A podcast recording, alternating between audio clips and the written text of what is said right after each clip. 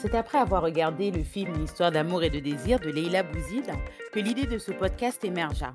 Cette belle histoire d'héritage et de transmission des cultures n'avait jamais été un sujet important dans ma construction personnelle. Mais aujourd'hui, moi, jeune femme française, fille de parents immigrés haïtiens, ayant toujours baigné dans cette culture, ayant toujours eu un pied dedans mais tout le reste du corps et la pensée dehors, ressens le besoin de m'immerger dans cette dernière. Fraîche expatriée vivant aux Pays-Bas, ces conflits permanents entre origine haïtienne et intégration française me semblent aujourd'hui plus qu'importants pour construire mon avenir et ma famille dans un pays étranger. Dans ce podcast, je vais vous présenter des personnalités de la communauté haïtienne qui ont réussi à se construire, à créer des projets ou simplement leur vie dans un monde occidental qui leur était inconnu. Mais aussi afin que l'on découvre ce pays, Haïti, sous un angle nouveau, non pas celui choisi par les médias. Et surtout pour que la transmission se fasse aux enfants d'immigrés haïtiens par des haïtiens. Je suis Cynthia, bienvenue dans mon podcast À l'heure haïtienne.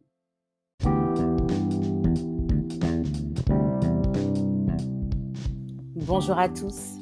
Mon invitée est la militante, autrice, essayiste, afroféministe Fania Noël. Fania est née en 1987 à Gonaïve. Elle quitte Haïti en 1991 pour la France et grandit à Cergy en Île-de-France. Elle obtient son master en sciences politiques à la Sorbonne. Fania a passé cinq ans au sein du collectif afroféministe Moisi, qui s'inscrit dans les luttes de libération révolutionnaire.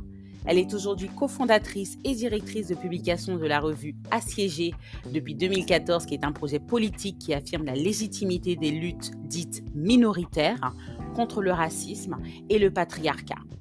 Elle a siégé au CA de l'organisation états-unienne Black Feminist Future pendant un an. Elle est l'autrice de deux livres. Afro-communautaire appartenir à nous-mêmes, paru en 2019, et Maintenant le pouvoir, un horizon politique afroféministe, paru en 2022. Elle est actuellement en PhD de sociologie à la New School for Social Research à New York et sa thèse porte entre autres sur les mouvements politiques noirs en France. Elle a accepté d'être mon invitée. Bonne écoute de cette heure haïtienne. Merci beaucoup hein, d'avoir accepté mon invitation hein, pour cette heure haïtienne. Comment ça va aux États-Unis? Beaucoup de travail, but we good. Ah, super. Ok, donc et comment était... Euh, donc tu as vécu du coup à Cergy, en Ile-de-France. Mm. Euh, comment c'était Haïtien? Ouais. oh, je pense que euh, j'ai toujours été quelqu'un de très extraverti. Mm-hmm. enfin, extraverti, genre outgoing, comme on dit. Est-ce que extraverti, c'est le mot? Non, extraverti, c'est pas le mot. Dynamique, c'est le mot. C'est-à-dire que je voulais toujours faire, euh, euh, faire des choses. Et je crois que j'ai gardé ça. C'est-à-dire que j'avais euh, j'ai plein d'énergie. J'ai bon maintenant que j'ai 35 ans j'ai moins d'énergie parce que c'est difficile mais euh, j'étais quelqu'un avec plein d'énergie et très avec un, une, une bonhomie certaine donc voilà c'est ça c'est la bonhomie qui me caractérise le plus tu as vécu des scénarios où la culture française a été est venu un peu se confronter à l'éducation et la culture haïtienne bah En fait, euh, quand je regarde, si je me mets à dans ma peau de quand j'étais adolescente, j'ai analysé ça, oui, comme une confrontation euh, culturelle. Donc, genre, ça, c'est la façon dont les Haïtiens font les choses et ils ne veulent pas que nous, on fasse ça, surtout sur la question de... Euh, sur, euh, sur les questions de est-ce que tu peux sortir, est-ce que tu peux aller dans des activités, est-ce que tu peux faire ci, etc. Mais euh, maintenant que j'ai 35 ans et maintenant que j'ai vécu aussi ma propre vie, que j'ai vécu en Haïti en tant qu'adulte, que j'ai des amis haïtiens, euh, je me suis rendu compte que ce n'était pas une question culturelle haïtien, français, oh, ça c'est des trucs de français, etc. Mais que c'était plus quelque chose de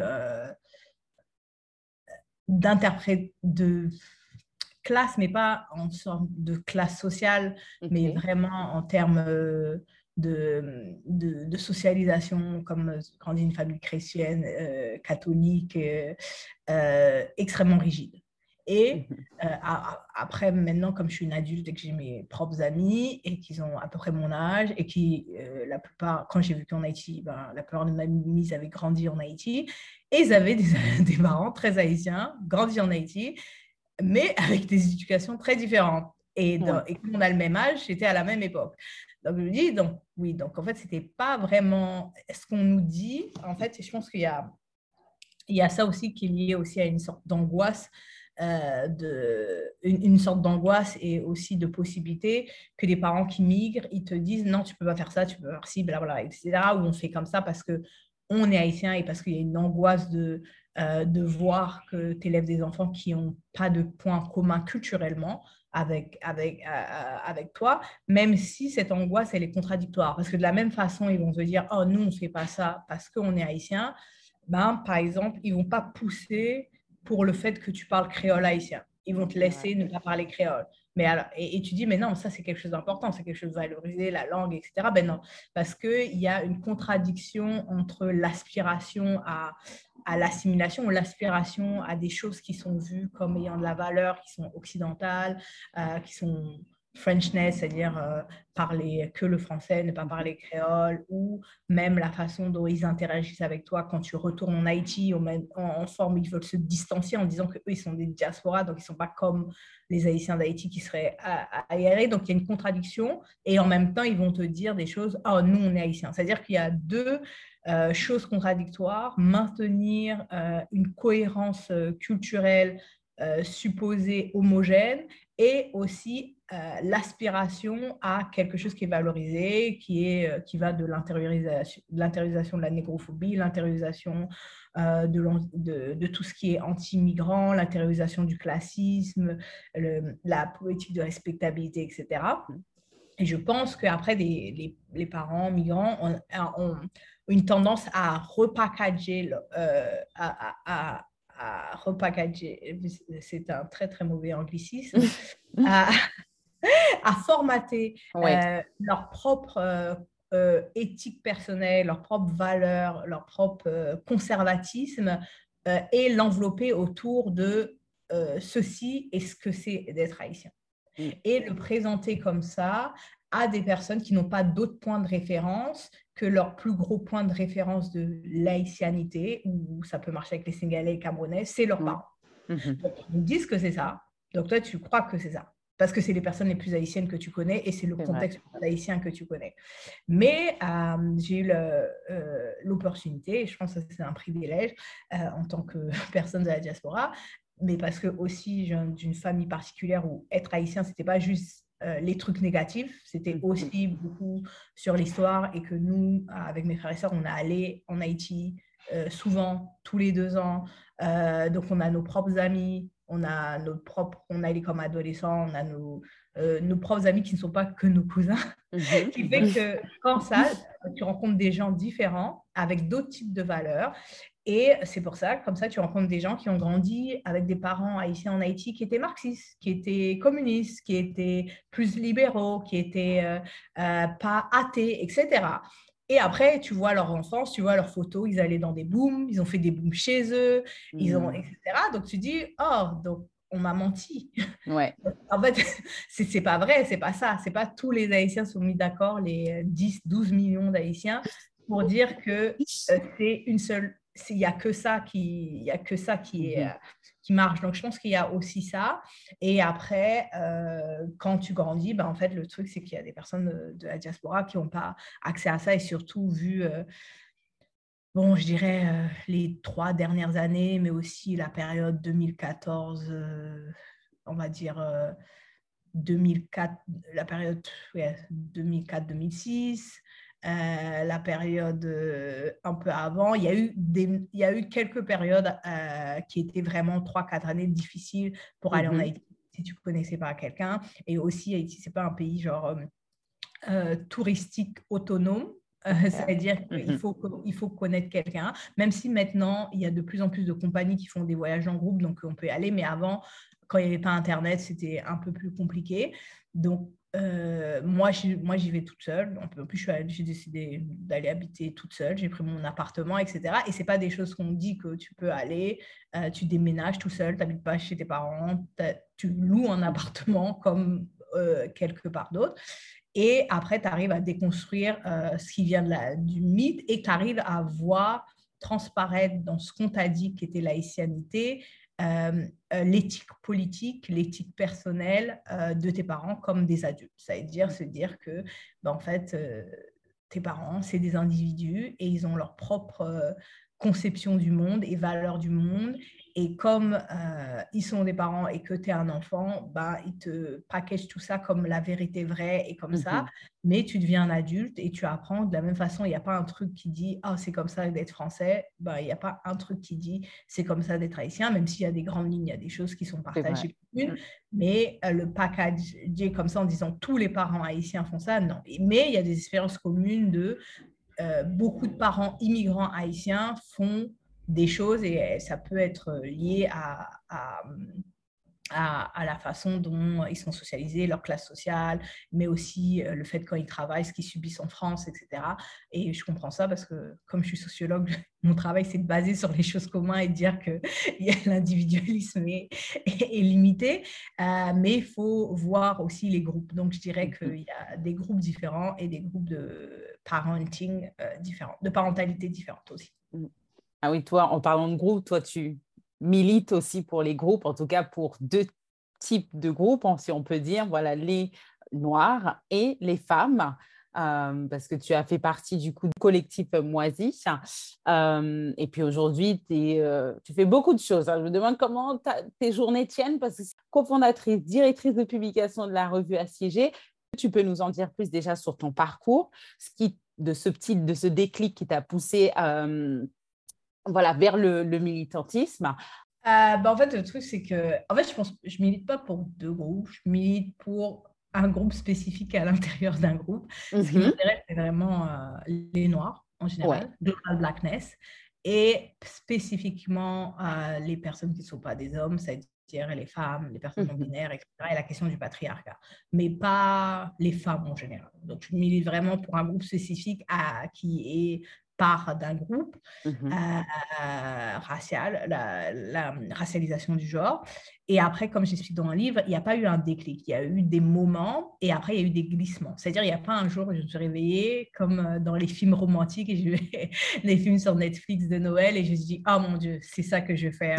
C'est le, le sens que je vais donner à ma vie. Je pense qu'il y a eu des glissements et des glissements tout doucement et des événements, c'est-à-dire des événements politiques, des événements sociaux, des mobilisations sociales, des choses aussi dans ma vie personnelle qui ont radicalisé ma conscience politique, c'est-à-dire qui m'ont fait comprendre euh, la complexité, mais voir le monde différemment, des lectures aussi qui ont permis à ça. Donc, euh, bien sûr, il y a les mouvements, les, mouvements politiques, euh, il y a les moments personnels déjà, quand tu grandis en France, en banlieue parisienne, il y a toutes les interactions avec la préfecture de police, la conseillère d'orientation, l'école. Donc, c'est-à-dire que déjà, tu vis pas dans une bulle où le racisme n'existe pas. Il y a aussi la façon dont tu grandis dans une famille qui te parle tout le temps de la révolution haïtienne, donc tu sais ce que c'est d'être noir et tu sais ce que, que c'est de, de, de, gagner quelque chose dans un combat historique et l'alignement et comment ça, ça s'inscrit dans une histoire globale euh, de, de la modernité, même si ce n'est pas articulé comme ça, mais tu vois la, la logique. Et ensuite, il y a les mouvements, les mouvements politiques euh, nationaux. Euh, donc, les mouvements politiques nationaux, c'est par exemple les émeutes de 2005, euh, c'est à chaque fois qu'il y a des polémiques, c'est les, les lois sur l'immigration, c'est aussi les, les, personnes qui sont, qui, sont, qui sont expulsées du territoire, etc. Et, après, il y a la formation parce que l'expérience, ce n'est pas l'expertise, parce qu'on parce qu'on est une femme noire, qu'on on sait euh, des choses. Donc l'expérience, euh, je base mon expertise en partie de mon expérience, mais mon expérience, ce n'est pas mon expertise. Donc, j'ai construit mon expertise en étant militante, en mhm. essayant des choses, en faisant des mobilisations. Il y en a qui ont marché, il y en a qui n'ont pas marché, mhm. en créant de la théorie à partir de ces mobilisations, en lisant euh, d'autres personnes qui sont là avant moi parce qu'on est, on est grand que sur les épaules des gens qui nous ont précédés avant et c'est parce que euh, il y a des gens qui ont écrit des choses extraordinaires euh, comme Bell Hooks, les sœurs Nardal, Anténor Firmin, Jacques-Stéphane Alexis, James Baldwin, Fanon et toutes ces personnes-là, Bell Hooks, etc., que moi, je peux construire ma, ma, ma, pensée également. C'est parce qu'il y a d'autres gens qui ont pensé des choses et je peux m'appuyer dessus pour euh, contextualiser, euh, reformuler et analyser des choses. Donc, c'est ça. Donc, ce n'est pas un déclic, c'est un glissement mmh lent, une dérive lente, mais un glissement contrôlé, pas une dérive, un glissement contrôlé et réfléchi euh, vers euh, ce que je pense être, euh, qui donne du sens à, à, mon, à, mon, à, mon, existence et ce que je vais, ce que je veux faire. Mais du coup, est-ce que tu es en accord avec le fait de te qualifier, entre autres, en, en tant qu'afroféministe? Ah oui, c'est ce que je suis. C'est la, une ah bah, les plus grandes enfin, je pense que les deux parts les plus importantes euh, de mon identité poétique, et là je parle d'identité poétique, euh, c'est comment l'identité, mon identité poétique, ça veut dire comment mon identité euh, façonne ma façon d'analyser le monde social, le monde poétique et l'organisation politique sociale du monde, c'est le fait d'être noir, le fait d'être une femme noire, et euh, le fait euh, d'être euh, une femme noire qui a grandi en France et d'être haïtienne et de nationalité française. Donc mmh ça, ces identités qui sont, qui sont des faits, qui ne sont pas des identités politiques, elles donnent naissance à des identités politiques. Et ces identités politiques, c'est d'être afroféministe, c'est d'être c'est d'être une militante noire et c'est d'être quelqu'un qui s'inscrit dans l'héritage, dans ce qu'il y a de mieux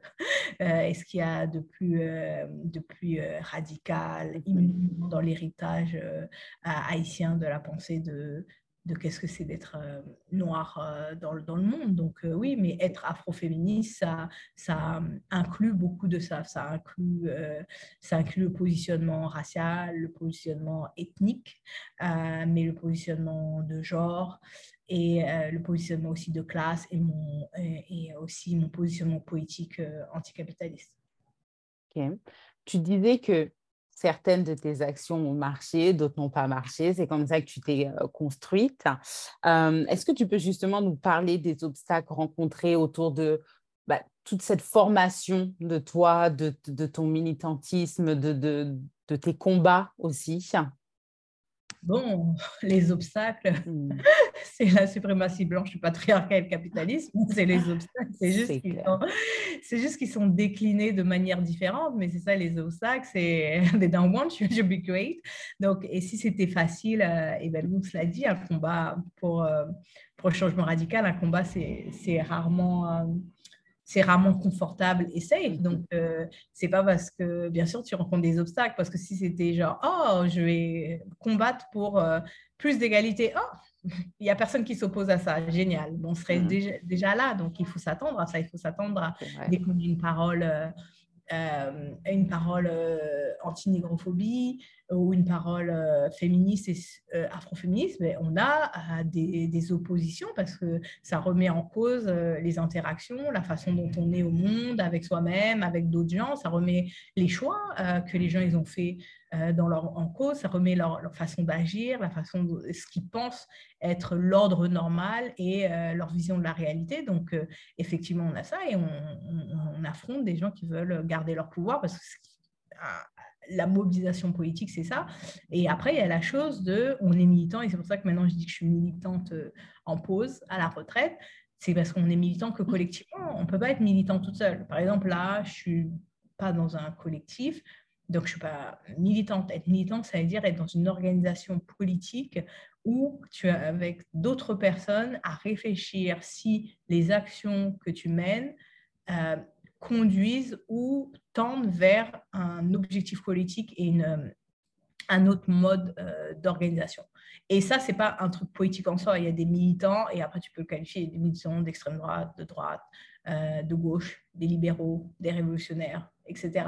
Donc, être militant, c'est ça, c'est la mise en action euh, par le collectif euh, pour un projet politique. Et là, il y a des choses que je fais. Donc, je fais des projets, j'écris des livres, euh, je fais de la recherche. Donc, ce que je dirais, ce que je suis maintenant, je suis ce qu'on appelle ici public intellectual, essayiste. Voilà, c'est ça que je fais là. Je suis de, de Donc, j'ai fait des années de militantisme, là, je prends une petite pause. Et c'est important de prendre des petites pauses parce que c'est fatigant et il faut laisser sa place aux, aux jeunes là, qui ont plein d'énergie. à dépenser, etc. Et pour régénérer aussi des conversations. Et, et, comme j'aime le dire, personne n'est remplaçable, mais tout le monde est remplacé. Et c'est important mmh. aussi de penser à, au fait que que que c'est pas après soi le chaos. Parce que si on pense comme ça, c'est qu'on n'est pas parti d'un collectif ou mmh d'un projet qui est collectif. Donc moi, c'est ce qui est important pour moi, être, être, dans un projet collectif. Et ça, ça fait des obstacles d'être dans le projet collectif parce que c'est pas être d'accord avec soi-même, et parler en son nom, c'est facile. Tu peux te tromper parfois, mais ça engage que toi. Mais dans une organisation, ça veut dire que tu dois déjà que vous soyez d'accord, qu'il y ait un mm. consensus et avaler des pilules parfois quand tu n'es pas vraiment d'accord. Effectivement. Et est-ce que justement, en parlant de, collectif et, d'action, euh, est-ce que tu peux nous parler de la revue politique assiégée Est-ce que tu peux déjà nous parler de, ce projet? Comment, euh, d'où est venue l'idée? Où est-ce que vous en êtes aujourd'hui? Quel est le, le, but, que ce soit à long ou court terme? Ah bah, ACG, c'était en 2014. Donc, le but, c'était vraiment parler des questions de race, classe, genre, euh, mais par des personnes qui subissent le racisme et le patriarcat. Donc, ça veut dire des personnes euh, qui, euh, qui, ne sont pas blanches, qui sont euh, noires, arabes, asiatiques, roms, juives, qui sont des femmes queer ou trans. Et donc voilà, donc là, c'est le cinquième numéro est sorti sur le but de transmettre. Donc là, c'est une nouvelle équipe. Donc je suis directrice de la publication, mais je suis plus en charge de l'éditorial, etc. Et c'est pour ça que ça s'appelait transmettre. Et c'est pour ça que j'ai vraiment travaillé à la transition, par exemple, ne plus être dans moi-ci, et aussi de, de, laisser la main à ACG, donc ACG, euh, euh, l'équipe euh, éditoriale gérée par Malek, Laurence, Naïma et d'autres, Kenza par exemple, s'occupe de ça. C'est-à-dire que ces personnes décident du prochain numéro, des appels à projets, ils discutent de ça et moi je suis moi, je, je, je, je, regarde quand tout est fini de loin. Moi, mais euh, je regarde de loin. Et c'est ça qui est important. Euh, la transmission, c'est important pour pas qu'il y ait des trous. Parce que souvent, il y a des trous quand les choses sont pas transmises. Et aussi, après, on a l'impression qu'on réinvente l'eau chaude alors que ça a déjà été fait. Donc, c'est important de, de, de, faire la transmission. Et euh, j'espère que, je pense l'année prochaine, il y aura un nouveau numéro qui sera le, le numéro 6. J'ai hâte euh, de le lire, en tout cas. Euh, c'est une très belle action. Enfin, euh, n'ai même pas envie de dire action, c'est juste que ça fait du bien de, de, de, juste lire des choses qui nous ressemblent par des personnes qui nous ressemblent, qui vivent euh, ce qu'on vit. Lorsqu'on doit toujours interpréter les choses, parce qu'on peut rencontrer quelqu'un où juste la personne va juste être, on va dire, oui, mal polie, mal éduquée, mais avec nous, on a toujours cette petite interrogation de Ah, ok, est-ce qu'elle est juste mal polie, mal éduquée ou est-ce qu'elle est un petit peu raciste sur les bords? Euh, En fait, j'ai vécu dans beaucoup de villes où très clairement on est minoritaire, euh, mhm. minoritaire en tant que, que, noir. Euh, j'ai déjà été dans des concepts, dans des contextes, pardon, c'est-à-dire professionnels ou universitaires. où j'étais minoritaire, mais c'était dans le contexte. Donc, quand je retournais dans ma vie, euh, la plupart de mes amis, enfin, à l'élection, la plupart de mes amis euh, sont noirs. Donc, mhm. la plupart de mes amis sont des femmes noires, spécifiquement. Euh, donc, j'ai jamais été l'exception. C'est-à-dire, j'ai été contextuellement minoritaire dans certains espaces. J'étais partie d'un groupe minoritaire parce que quand tu habites à Paris, bien sûr, etc. Mais je n'ai pas à interagir avec ces gens, à part la boulangerie ou d'autres gens ou des collègues. Mais j'ai jamais vécu quelque part où j'avais pas de groupe d'amis personnels et en plus j'étais minoritaire. C'est-à-dire mm. que j'ai jamais vécu en double minorité, c'est-à-dire minorité démographique et minorité dans mon espace personnel. Mm. Donc ça, c'est quelque chose. Et, euh, et, là, je lisais euh, un livre de Bell Hooks qui s'appelle Home Place. Et elle disait ça, c'est la, le, la terre. Enfin, il y a une sorte de, d'inconfort hein, d'être euh, racialement minoritaire, etc. Et je suis en confort quand, par exemple, en voyage, etc. Donc, je ne serais, je serais pas trop. Moi, je pense que, enfin, moi, je pense que ce qui m'a aidé quand j'étais minoritaire au sein de mon travail, c'est que je savais que je sortais de mon travail et je retrouvais mes amis mm. Mm. et qui étaient euh, noirs. Donc, qui fait que c'était ma bulle, que ça, c'était c'était pas le centre de ma vie et garder que le centre de ma vie soit soit pas un endroit, soit un espace euh, où, où, je sais que j'ai pas où je sais que je crains pas de subir euh, de la violence négrophobe ou misogynoire. Donc voilà, et après sur le point que tu disais, oh, à chaque fois on ne sait pas si les personnes elles sont mal polies, il y a un peu de racisme, il y a du mm-hmm. sexisme, etc. Euh, moi, je pense qu'on vit dans un monde négrophobe et un monde patriarcal et un monde, donc dans ce monde, la misogynie noire est toujours de fait. C'est-à-dire que mm. c'est même pas que avec des personnes qui ne sont pas qui ne sont pas qui ne sont pas noires. Ça veut dire que euh, il n'y a, y a pas d'interaction qu'on a euh, qui sont euh, non raciales. Ça, ça n'existe pas. Mhm. On a des interactions qui sont ancrées parce qu'on vit dans un monde extrêmement racialisé, extrêmement genré, extrêmement patriarcal. Toutes nos interactions sont encadrées par ça. Et après, ce qui fait la différence de ces interactions, c'est que euh, c'est qu'elles sont encadrées par ça dans un sens de confort, de familiarité et aussi pas dans des stéréotypes, ça veut dire de familiarité, ça veut dire que quand je dis euh, que je suis avec euh, mes amis et mon groupe d'amis, c'est que des femmes noires, effectivement, c'est une relation raciale. Parce que si on est aussi confortable, c'est parce que c'est des femmes noires, mais c'est parce que c'est des femmes noires qui sont féministes, et c'est parce que des femmes noires qui sont, etc. Donc, effectivement, cette relation, ce n'est pas une relation araciale, non raciale. C'est une relation ancrée de euh, personnes qui ont une expérience particulière du monde du fait qu'elles sont des femmes noires. Donc, on interagit entre nous, on a un sens de d'être, c'est-à-dire qu'il y a des choses dont on parle où on dit oh, et après ben, je vois, je, mm. on voit très bien. Donc il y a une familiarité. Donc cette familiarité, elle est basée sur une, une expérience, euh, une expérience qui peut être similaire qu'on a de naviguer le monde en tant que femme noire. Donc, toutes les interactions qu'on a, et d'autant plus à des gens qui ne sont pas des femmes noires, à des gens qui ne sont pas noirs, et inclus sur leur propre vision du monde, la propre vision de nous qui sommes les autres, leur propre. C'est comme s'ils se regardaient être avec nous. C'est-à-dire que même s'il y a, il y a tout, c'est toujours là. C'est toujours au milieu, c'est toujours là. Donc, il n'y a pas d'impolitesse ou de réaction à l'impolitesse qui est complètement débarrassé de ça. Et même des gens qui sont extrêmement progressistes, parce qu'il y aura toujours une, autre idée en disant Oh, j'ai envie de dire ça, mais attends, est-ce que je suis. Est-ce que je suis. Parce que ça demande pour, pas, pour une personne qui n'est pas noire de ne pas être négrophobe, ça demande une réévaluation constante parce que tout le monde a grandi dans, dans, dans un monde négrophobe. C'est-à-dire, si pour les noirs, ne pas avoir de la négrophobie intériorisée, ça demande à ce que tu déconstruises plein de choses, que ça va du colorisme, de la politique de respectabilité. Pour des personnes qui ne sont pas noires, ça demande tout le temps une surveillance constante. C'est-à-dire même l'impolitesse euh, doit, euh, ne peut pas être vue en dehors de ça. Donc, euh, moi, le conseil que j'ai pour les gens qui n'ont pas le choix, c'est-à-dire qu'ils vivent dans des endroits où il n'y a pas, il a pas de, ça. Mais à Amsterdam, je connais plein de femmes noires c'est de, je compte de femmes noires, de, de, personnes noires, très très bien, c'est de construire un, un groupe, c'est sur un groupe où, où on est bien, et pas que sur l'identité, pas que parce qu'ils sont noirs, qu'ils sont noirs, mais qu'on a, que, qu'il y a, il y a, il y a des valeurs, des, éthiques communes,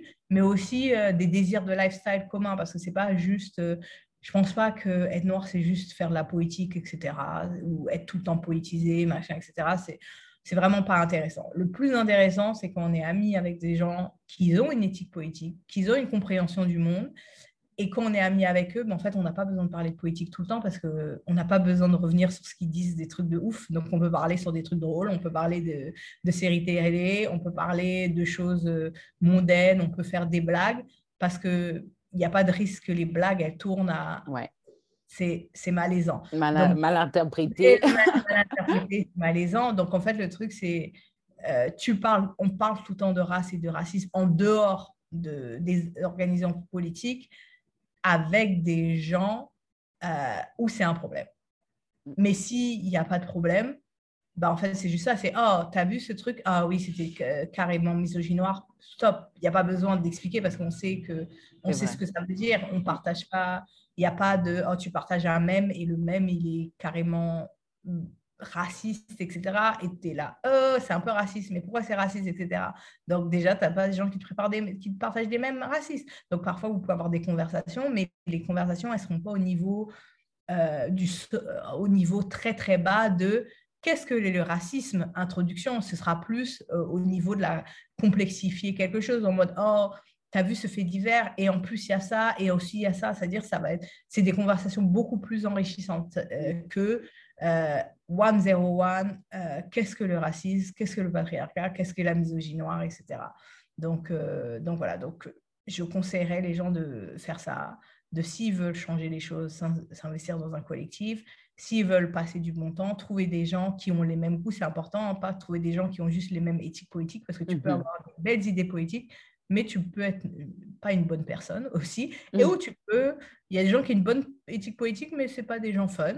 mais trouver des gens fun qui ont une bonne éthique politique. Et ça, et ça se trouve, et moi, pour vous dire, pour dire que j'ai euh, un groupe d'amis, euh, c'est-à-dire que ce soit mes meilleurs amis et mes acquaintances, qui est composé de 98,9%, enfin 99,9% de femmes noires.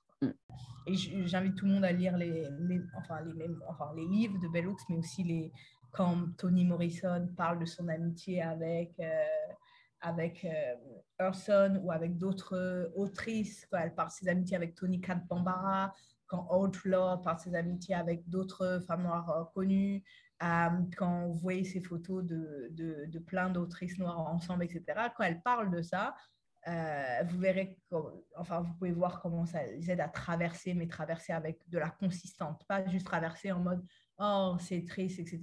Ou euh, une invitation à encore plus euh, se rétrécir pour faire plaisir et une compréhension de ce qui est attendu des femmes noires et aller contre ça, être un espace où les archétypes et stéréotypes euh, ne sont pas renvoyés à ton visage, mais où il y a une compréhension de ça. Et, on t'aide à, à, essayer de, bah, de soit de traverser, soit d'accepter. Donc ça, c'est pour ça que c'est important. C'est vrai. Et est-ce que tu peux nous parler, parce que j'ai trouvé ça très intéressant également, du colorblind racism, du coup nous parler du concept et qu'est-ce qu'il ce qu'il veut dire? Eh ben, en fait, c'est un concept qui renvoie au racisme des, euh, des, des, personnes qui pensent pour, comme progressistes, c'est-à-dire les gens qui habitent à New York, Paris, qui se pensent de gauche. C'est-à-dire qu'ils sont pas, c'est-à-dire qu'on peut pas parler de racisme parce que le racisme c'est pas en fonction de la couleur, mais euh, on va faire des actes qui seront plus en mode oh non, c'est pas parce qu'elle est noire que j'ai appelé la police, c'est juste parce qu'il il agissait bizarrement. Mm-hmm. Oh, c'est pas parce que tu es noir, j'ai dit ça, c'est juste parce que oh, ça m'a rappelé à quelque chose. Donc en fait, c'est ça, c'est-à-dire c'est on voit pas les couleurs, mais on est toujours raciste. Euh, mais comme on ne dit rien qui est spécifiquement, on ne dit pas les noirs, machin, etc., on ne peut pas nous dire raciste parce que tu n'as pas dit les noirs. Mhm. Mais tu as utilisé tous les, les codes qui tout le monde sait que ça veut dire les noirs, euh, par exemple. Donc, euh, donc, en fait, c'est ça, et c'est vraiment quelque chose en plus, voilà, c'est en plus, c'est le racisme de gens qui se pensent de gauche. De toute façon, le fait pour une personne blanche, de pouvoir dire qu'il ne voit pas les couleurs. Et euh, je ne me rappelle plus, c'est oui, James Baldwin qui a dit ça, c'est que euh, dire que they mad at me to not believe uh, the lies telling themselves. Il a dit quelque chose comme ça. Et et il y a beaucoup de penseurs qui disent ça, c'est que la suprématie blanche crée quelque chose et euh, Charles Mills, un philosophe euh, noir euh, qui a écrit un livre qui s'appelle Le Racial Contract, disait ça. C'est que l'ironie de la suprématie blanche a fait que ça rend les, les personnes blanches qui font aucun effort incapables d'être lucides sur le monde qu'ils créent et mhm. incapables mhm. aussi de voir, et c'est ce qu'on dit, voir from below, penser que ce qu'ils projettent, l'idée qu'ils ont d'eux, c'est l'image que les autres ont d'eux-mêmes. C'est-à-dire qu'ils sont incapables d'imaginer que les autres les voient autrement. C'est-à-dire dans leur tête, ils sont des, des gens bien de gauche, et ben les gens les voient comme bien blancs de gauche et les voient pas comme blancs. C'est-à-dire que euh, de la même façon que les les fantasmes des hommes sont vus comme pouvant créer la réalité et souvent de manière violente, c'est-à-dire les hommes désirent quelque chose, ils le prennent, etc.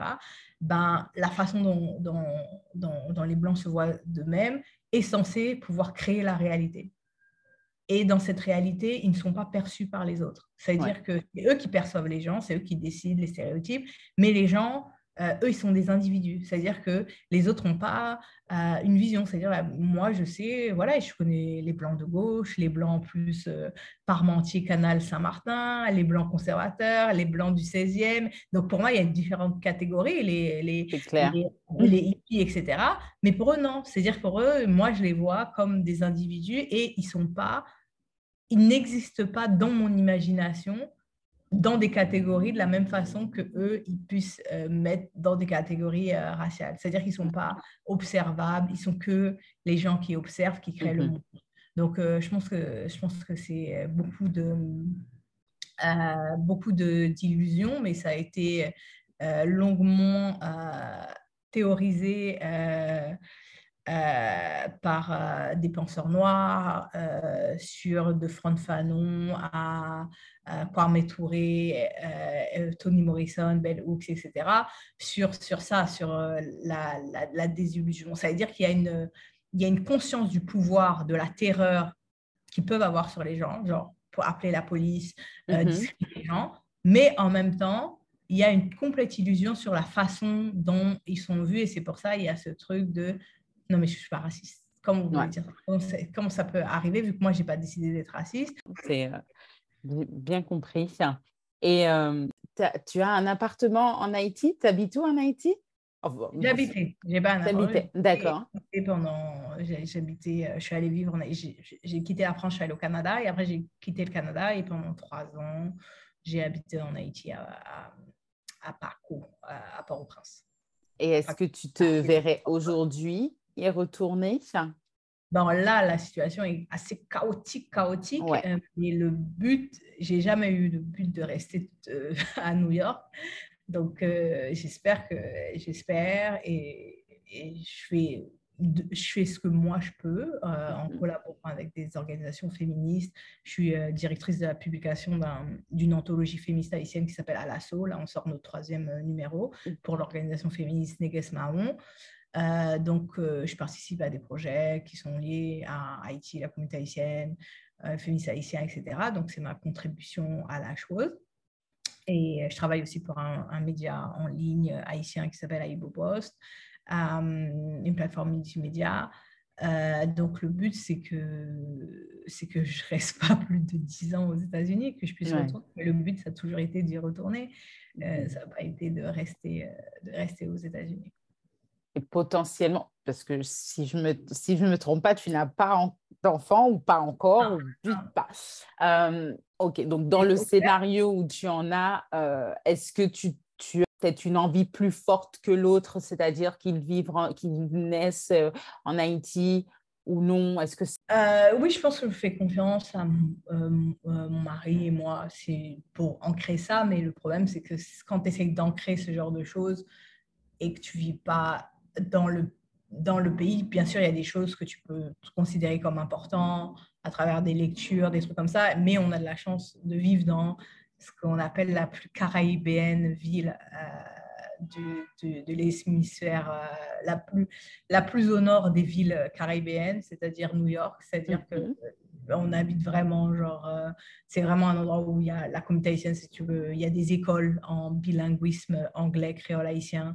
Euh, il y a des euh, after school, des programmes, etc. Donc, c'est beaucoup plus facile pour, pour faire ça. Le problème, quand tu essaies d'ancrer ça, en fait, t'ancres une vision miroir de, de, ce que toi, tu savais. Parce qu'en fait, ce que j'ai, bah, il y a tous les trucs que j'ai appris, mais étant de de ce que j'étais en Haïti pendant que j'habitais en Haïti en 2022, mais tu vas pas avoir un truc actualisé parce que être en Haïti en 2022, c'est pas la même chose que 1999, c'est pas la même chose que 2025, c'est pas la même chose que 2030. Donc, ils n'auront jamais la même expérience que quelqu'un euh, qui a grandi en Haïti, etc. Euh, ils auront quelque chose de la, diaspora et il faudra qu'ils soient confortables avec ça. Donc, en fait, il y a juste des choses que je pense qu'on ne pourra jamais faire des mini-soins ou devoir commencer c'est réceptionné, mais il y a juste des choses qui sont extrêmement importantes. Et comme moi, j'ai, le regret, parce que même si je, lis assez bien le créole, je peux l'écrire, je parle avec vraiment un accent extrêmement, extrêmement fort, extrêmement difficile. Donc, après, ça, c'est vraiment quelque chose d'important. de ne pas faire ce truc qui a été inculqué, genre oh, tout le monde te parle en créole, mais toi tu dois répondre en, français, qui fait que ça rend extrêmement difficile. Ça fait ce qu'on appelle des bilingues passif. Donc ça, c'est quelque chose, euh, ça c'est quelque chose d'important. Ça, c'est vraiment s'il y a une chose qu'ils peuvent garder, et même si après ils font ce qu'ils veulent parce que la culture c'est fait pour être malléable, euh, ça c'est quelque chose d'important et aussi être exposé à des choses qui sont différentes, c'est-à-dire pas qui grandissent comme moi en disant oh bah, être haïtien c'est ça et que c'est à 21 ans, à 22 ans que j'ai appris l'existence j'ai appris que le, le, plus ancien euh, mouvement féministe euh, dans, d'Amérique latine, c'est le mouvement haïtien qui vient de euh, féministe haïtien qui vient de fêter c'est un siècle, il y a trois ans. donc, ce n'est pas des choses. parce qu'en fait, il y a cette idée de oh, ben, en fait, le féminisme, c'est quelque chose. Et après, tu apprends que, en fait, quand les gens te disent ah non, mais le féminisme, c'est un truc. c'est pas un truc d'haïtien, c'est juste leur éthique politique et que tu apprends que la première organisation féministe haïtienne, elle existait en 1912. Et, tu dis donc, someone lied to you. voilà, donc faire comme ça, de dire que, en fait, il y a comme dans tout pays, mais il y a des courants, il y a des gens de gauche, il y a des gens réactionnaires, il y a des fascistes. Euh, là, il y a beaucoup de fascistes. Là, c'est vraiment un moment de, de ténèbres actuellement. Euh, et puis, euh, et puis, et puis apprendre des choses extraordinaires. Que le mouvement panafricain, il a été bâti par, par un haïtien. Que, que tous les trucs extraordinaires. Que la première femme, des premières femmes anthropologues, c'était une haïtienne. Elle allait au Nigeria, elle a écrit un super livre sur le créole. Elle était extraordinaire. bah ça, je n'étais pas au courant. Donc ça, j'aimerais qu'ils soient au courant de ça. Qu'ils soient au courant de tout ce que les migrants haïtiens font et de tous les trucs moins, euh, moins connus. Mmh euh, donc euh, voilà, c'est ça. Donc après, je pense que je pense vraiment, en fait, et comme je réfléchis beaucoup aux enfants comme une classe à part, comme dirait Belloux, à, à, la libération des enfants comme une classe qui est dominée par, par tout le monde, qui n'est pas protégée, qui vit dans la terreur. Euh, je pense pas que je les pense pas comme une extension de mhm. moi-même. D'accord. Des, adultes ou quelque chose que tu peux juste malléabiliser. C'est juste euh, des petits êtres humains. Tu leur proposes des choses et tu espères que euh, tu espères qu'ils qu là. Mais je pense que c'est la, la, meilleure façon pour qu'ils soient intéressés, c'est qu'ils voient que tu mets de la valeur dessus. Et je pense que les enfants, ils, ils, ils montrent tous les toutes les contradictions que les gens ils ont dans leur éthique. C'est-à-dire quand quelqu'un dit oh, oui, je suis haïtien, je suis fier d'être haïtien, blablabla, bla, bla, mais que dans leur vie de tous les jours, ils voient à quel point ils essayent de, se distancier, etc., ils arrivent à, absorber ça, à absorber la, la contradiction. Donc, je pense que faire par l'exemple et dire que et ça, ça peut marcher. Eh ben, on va finir sur ces euh, très belles paroles. Je pose euh, toujours comme dernière question, qui selon toi ferait un bon invité euh, pour te succéder hein, pour ce podcast? Si tu as des noms, je suis preneuse. Oh, j'ai plein de noms en, littérature. Je peux parler à Mackenzie Darcel, qui est nominé finaliste pour le prix Goncourt. Jean d'Armérique, qui a gagné des prix. Ah, Jean d'Armérique, c'est fait. Jean d'Armérique, c'est fait. Donc, il y a, euh, il y a qui? Edwige Dentika, euh, Yannick Lahins, euh, mm. qui est très bien. Euh, Ketli Mars. Aussi, Ketli Mars, super. Euh, donc voilà, et après en politique, euh, Danielle Maguire, grande féministe, euh, grande féministe haïtienne, cinéaste, Jessica Généus, Rachel Maguire aussi, en politique encore, Pascal Solage, Sabine Lamour, Sabine Lamour qui est sociologue, Pascal Solage qui est militante, Michel Pierre-Louis qui, est la, qui était ancienne première, une des premières femmes Premier ministre haïtienne, qui est directrice de, qui est, euh, directrice de la Focale. Euh, donc, euh, il y a plein de gens, plein de gens en eh Haïti. d'Haïti, etc. Il y a Stéphane Martelly qui, vient de sortir, qui va sortir un livre là, 18 novembre. C'est une mhm. poète haïtienne, elle vit au Canada. Euh, c'est un livre où il y a deux livres dedans qui s'appellent Tresser la ligne. Ils ont une page Instagram. Et c'est un livre sur, du point de vue d'une petite fille noire qui subit euh, la violence scolaire au Québec. Et Stéphane Martelly écrit beaucoup sur ça, sur la violence scolaire quand tu es immigrant, machin, etc. Elle, elle est haïtienne, elle a grandi en Haïti. Donc, c'est quand elle est allée au Québec, elle a appris euh, ça, de l'expérience minoritaire. Et, euh, euh, et, voilà, donc c'est un très beau livre illustré par Claudia Brutus, une autre personne, c'est une franco, franco-haïtienne qui est une illustratrice, illustratrice et dessinatrice artiste. Elle s'appelle Claudia Brutus. Hein. et ses dessins sont très bien. Et il y a Tessa Mars, qui est actuellement à Amsterdam, si je ne me trompe pas, qui est une artiste prometteuse euh, haïtienne, euh, mais aussi Mafalda Mondestin, artiste euh, très prometteuse haïtienne. Winnie Lamour, mais qui parle que créole haïtien, qui est professeur de créole haïtien à NYU et qui a le Creole Haitian Institute, qui fait des after-school pour les enfants beaucoup d'enfants, de personnes comme moi, que leur, ils ne parlent pas très bien créole. Ils ont des enfants maintenant et ils les mettent dans euh, des programmes où ils ne parlent que créole à partir de 2 ans jusqu'à 8 ans pour s'assurer que leurs enfants euh, parlent créole avec d'autres enfants à New York. Ben, c'est possible bah, J'enregistre. Hein. Et je note, d'habitude, je pose la question, on me donne deux ou trois noms. Là, je pense que la, liste fait le. non, mais il faudrait. Voilà, oui. Si tu lis les à l'assaut, tu vas dans la page des sommaires et ou sinon sur la page du Néguès Marron, tu vois toutes les contributrices, mais elles sont toutes extraordinaires et toutes haïtiennes, donc tu peux toutes les inviter. Et elles habitent euh, un peu, un peu partout dans, dans, dans le, un peu partout euh, dans le monde. Ah, j'ai oublié Rosemary Joseph, qui est haïtienne, qui vit à Paris et qui est sociologue, qui travaille sur euh, les femmes haïtiennes migrantes, travailleuses domestiques et euh, les travailleuses domestiques, en, travailleuses domestiques en Haïti, et c'est elles qui migrent pour devenir travailleuses domestiques, le racisme, etc., le patriarcat, extraordinaire travail.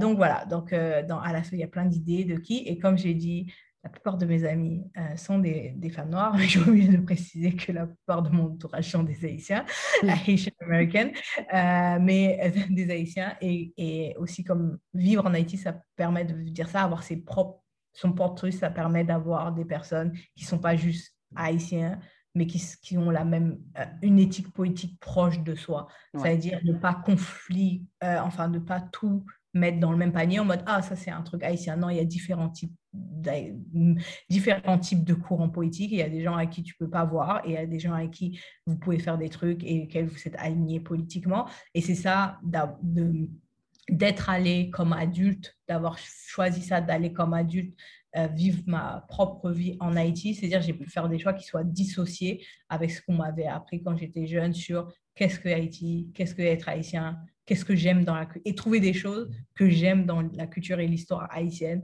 que jamais je serais au courant et, mhm. jamais j'aurais été au courant et euh, passionné euh, et passionné. Merci beaucoup, Fania. Si tu veux rajouter une dernière chose Vas-y, mais en tout cas, je te remercie euh, beaucoup pour ton temps. En fait, ce que j'ai rajouté, c'est que en fait, ce que ça m'apporte dans ma vie d'être haïtien, c'est avoir un sens particulier de qu'est-ce que ça veut dire la souveraineté. Et si j'ai si j'ai fait et je fais ce que je fais et ce que je fais, il y a un point commun dans beaucoup de choses que je fais, c'est souvent des créations d'espace où on peut être souverain, pas être dans la négociation constante. Et ça, ça vient, c'est un sens particulier, c'est un haïtianisme particulier euh, de ça. Donc, euh, donc voilà, donc c'est ça que je veux dire, c'est que bien sûr je suis citoyenne française vu à ça, mais ma nation, la nation à laquelle j'appartiens culturellement et je me sens appartenir, ça restera toujours Haïti. Merci beaucoup, Fania. Écoute, je passe euh, à, New, à, New, York euh, en décembre. Si tu veux aller prendre un café, il n'y a pas de, problème. On se tiendra au courant.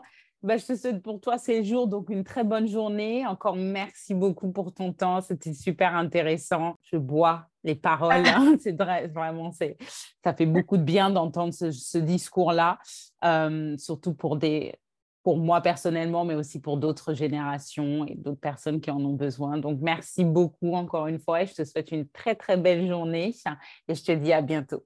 À très bientôt. Merci beaucoup d'avoir écouté cet épisode. Merci à Fania pour sa disponibilité et son intérêt pour mon projet. N'hésitez pas à me suivre sur mon Instagram et ma page Facebook at mais surtout à me laisser votre avis ainsi qu'une note sur Spotify et Apple Podcast. À bientôt pour une nouvelle heure haïtienne.